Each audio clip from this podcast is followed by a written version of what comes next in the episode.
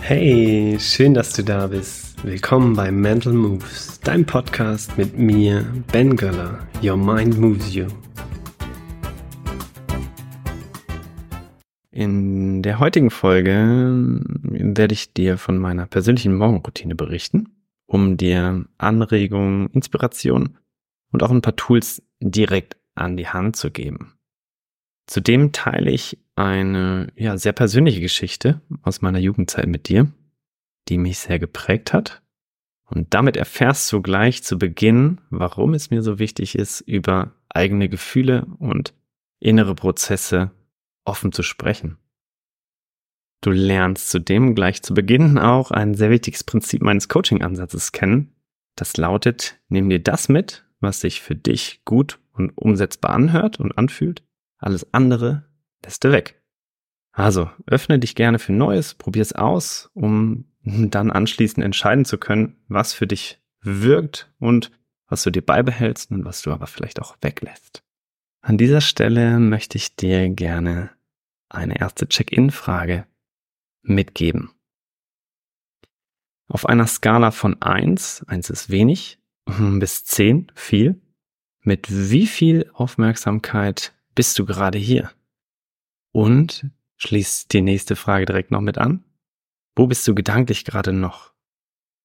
Nimm dir einen kurzen Moment Zeit, darüber nachzudenken, die Frage für dich zu beantworten und dann, ja, starten wir in meine Morgenroutine, beziehungsweise äh, es ist schon ein Teil der Morgenroutine. Natürlich weiß ich, dass mm, man eine Routine äh, irgendwo Struktur und ähnliche Abläufe braucht. Und manchmal gibt's Wochen, die sehen anders aus als andere. Aber ich bin mir relativ sicher, dass sich gewisse Abläufe und Strukturen sich wiederholen und gleich sind. Also egal, was die Woche über ansteht. Hm, und dazu kann ich direkt ein Bild mitgeben.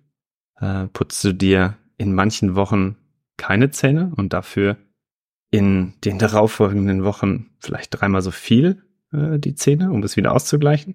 Vermutlich nicht. Und dafür äh, findest du wahrscheinlich auch immer Zeit, also deine Zähne zu putzen. Und ähm, so ähnlich, ähm, denke ich, geht's dir wahrscheinlich dann auch bei Routinen und gewissen Ritualen. Also ich bin davon überzeugt, dass du es mit deiner persönlichen Routine auch schaffen kannst, dir Zeitfenster einzuräumen. Ich teile mit dir meine Morgenroutine meines normalen Arbeitsalltags und du entscheidest, was du davon ausprobieren und möglicherweise auch in deinen Alltag integrieren möchtest. Auch wenn meine Coaches das von unserer Zusammenarbeit wissen, aber es gut sein kann, dass wir uns vielleicht noch nicht so gut kennen, möchte ich dich nochmal einladen, Strategien und Übungen gerne auch abzuwandeln und eben auch auf deine eigene Lebenswelt und Lebensweise zu übertragen. Also wenn du dir mh, hm, ja nicht sicher bist oder wenn du dir da auch Unterstützung wünschst, dann melde dich doch total gerne. Bei mir in den Show Notes findest du da die Möglichkeit, mit mir Kontakt aufzunehmen. Also, ich starte meine Arbeitsmorgenroutine oft erstmal mit einem Spaziergang in Verbindung, oft mit dem Rückweg vom Kindergarten, aber hm, gerne auch ohne den Kindergarten vorher gehabt zu haben. Also für mich darf es auf jeden Fall erstmal nach draußen gehen, in die Natur, an die frische Luft. Und dabei habe ich mir angewöhnt, ähm, in den Tag erstmal einzuchecken. Und der Check-in, das haben wir gerade vorhin schon selber zusammen gemacht, ist eine Art Momentaufnahme und Selbstreflexion. Also von mir eine absolute Empfehlung, das immer wieder auch zu machen und nutzt diese Möglichkeit auch in meinen Coachings, Trainings und eben aber auch mit KooperationspartnerInnen, mit denen ich in den Austausch gehe. Hier bin ich ganz stark inspiriert, hm, vor allem von, von Lena, Lena Weinert, das ist meine Frau, aber auch der neuen Narrative, eine tolle Organisationsentwicklung und auch von, von Nowwork. Nowwork ist eine Werkstatt für, für kooperative Organisation. Der Check in dient aus meiner Sicht vor allem dazu, mental anzukommen. Also wenn ich draußen spaziere, dann stelle ich mir oft ähnliche Check-in-Fragen. Ne, vorhin habe ich dir eine Check-in-Frage gestellt. ja, wie es mit deiner Aufmerksamkeit aussieht. Die Check-in-Fragen, die ich mir oft stelle, ist, wie hoch ist mein Energielevel und mit wie viel Motivation bin ich heute unterwegs? Für mich haben sich diese beiden Fragen besonders etabliert oder herausgestellt, damit ich vor allem eben auch einen Blick darauf haben kann, worauf ich hm, heute, ja, bei mir selbst vielleicht besonders achten sollte, hm, wie zum Beispiel, dass ich einfach auf mein Tempo ähm, achte, dass ich gehen will. Ne, wenn ich beispielsweise ähm, eine 10 bei Motivation habe, aber mein Energielevel bei 7 liegt, dann muss ich natürlich darauf achten, dass ich ausreichend Pausen einlege und dass ich ähm, ja nicht überpace. Und diese Check-in-Fragen, die helfen mir letztlich dabei, einfach auch so eine Momentaufnahme zu machen. Check-in-Fragen können natürlich auch sehr viel offener sein. Ne? Andere Beispiele wären, wie bin ich heute da? Oder die drei Dinge, ähm, die bereiten mir gerade Freude. Oder, oder, oder. Also wie gesagt, hier gibt's viel Inspiration bei der neuen Narrative, kann ich ähm, dir sehr ans Herz legen. Ja, und nachdem ich dann den Check-in ähm, mir mit mir gemacht habe, fange ich dann an, und notiere erstmal meine Aufgaben, also To-Dos des Tages. Also alles, was mir aktuell im Kopf ist, äh, darf da platziert und aufgeschrieben werden. Und manchmal mischt sich hier natürlich auch berufliches und privates zusammen. Und ähm, ich fange erst, nachdem ich alles losgeworden bin, fange ich dann mit einer Sortierung und vor allem mit einer Priorisierung an. Also das findet dann im Anschluss statt. Für mich persönlich hat sich hier vor allem die Fokussierungsmethode vom guten Plan durchgesetzt. Ein guter Plan nennt die Methode die 1-2-3-Technik. Und ich erkläre dir einmal ganz kurz, wie diese Technik funktioniert. Bei 1 trägst du für dich erstmal die wichtigste Aufgabe ein, also das, was den absoluten Fokus hat. Bei 2 kannst du dann zwei Aufgaben platzieren, die etwas weniger wichtig sind. Und bei drei hast du dann drei weitere, ja, vielleicht noch kleinere To-Dos, die du notieren kannst. In Summe kommst du also auf sechs Aufgaben, die du im Laufe deines Tages, ja, bearbeitest.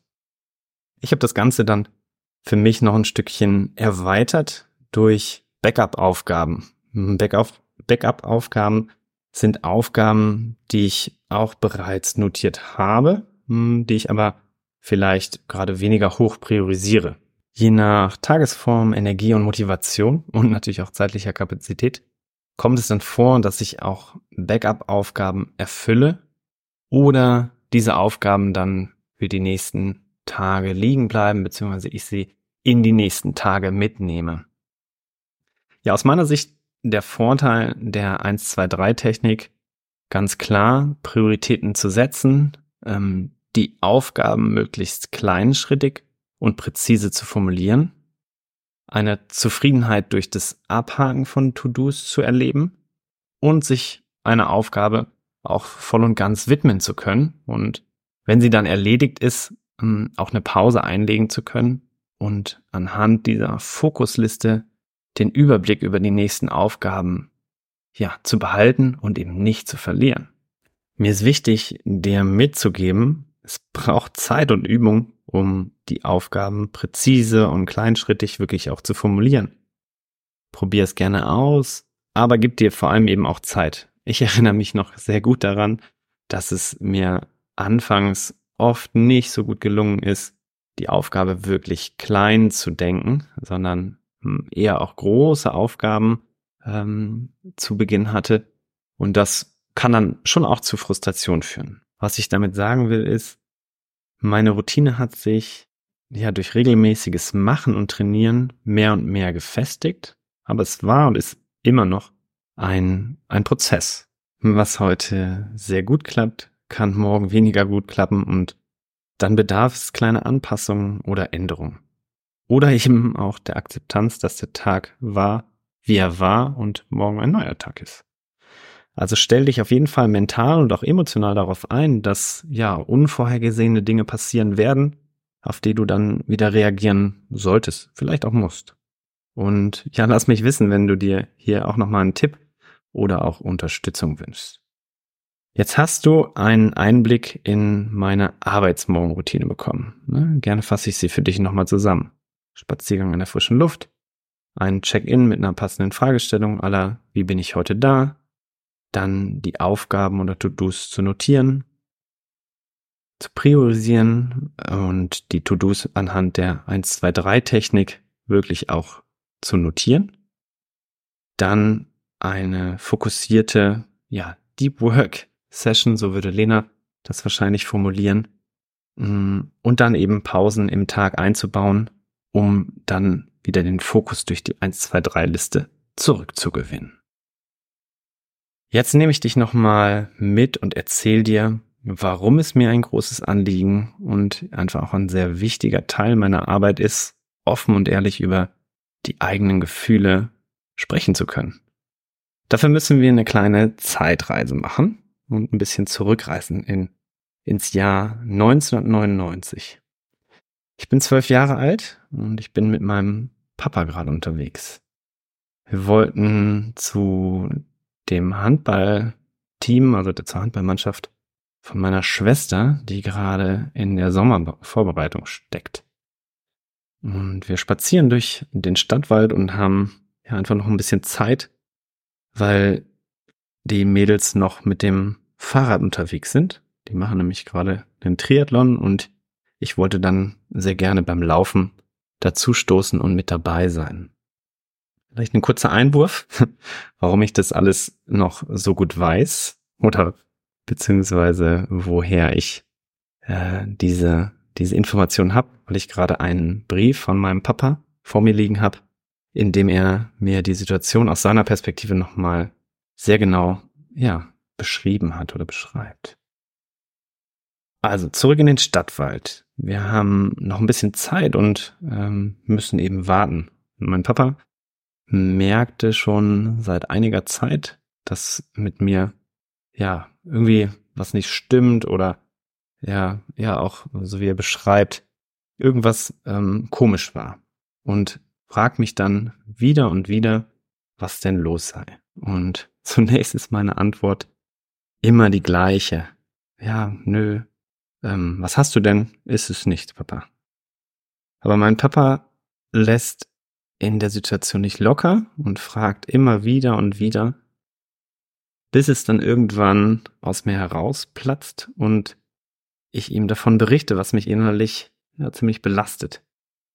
Und diese Situation und dieser Moment, der verändert für mich sehr, sehr vieles.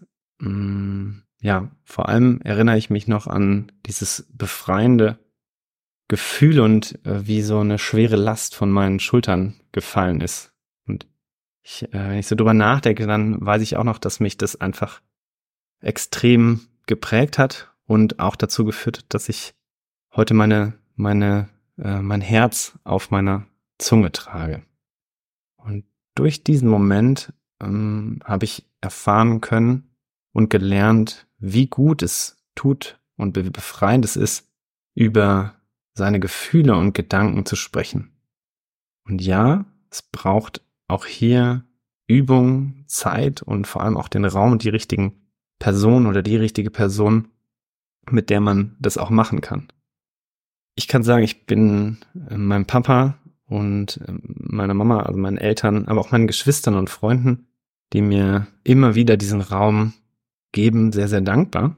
Und ich bin froh, dass ich diese Erfahrung gemacht habe und ich möchte, ja, dich genau aus dem Grund äh, daran teilhaben lassen und dich aber auch darin ermutigen und dich inspirieren, ähm, dir Personen zu suchen, mit denen du über dein Inneres, über deine inneren Prozesse sprechen kannst und mit denen du diese Gedanken und Gefühle teilst.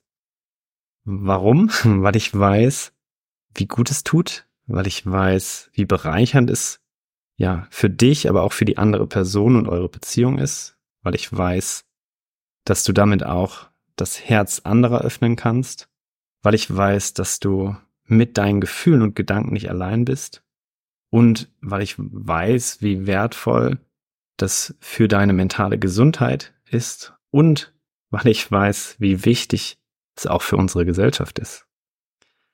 Ähm, zum Abschluss an der heutigen Folge möchte ich noch mit dir gerne auschecken. Der Checkout folgt letztlich dem gleichen Prinzip wie der Check-in und soll dir ermöglichen, ja mental und auch emotional vielleicht auch abzuschließen.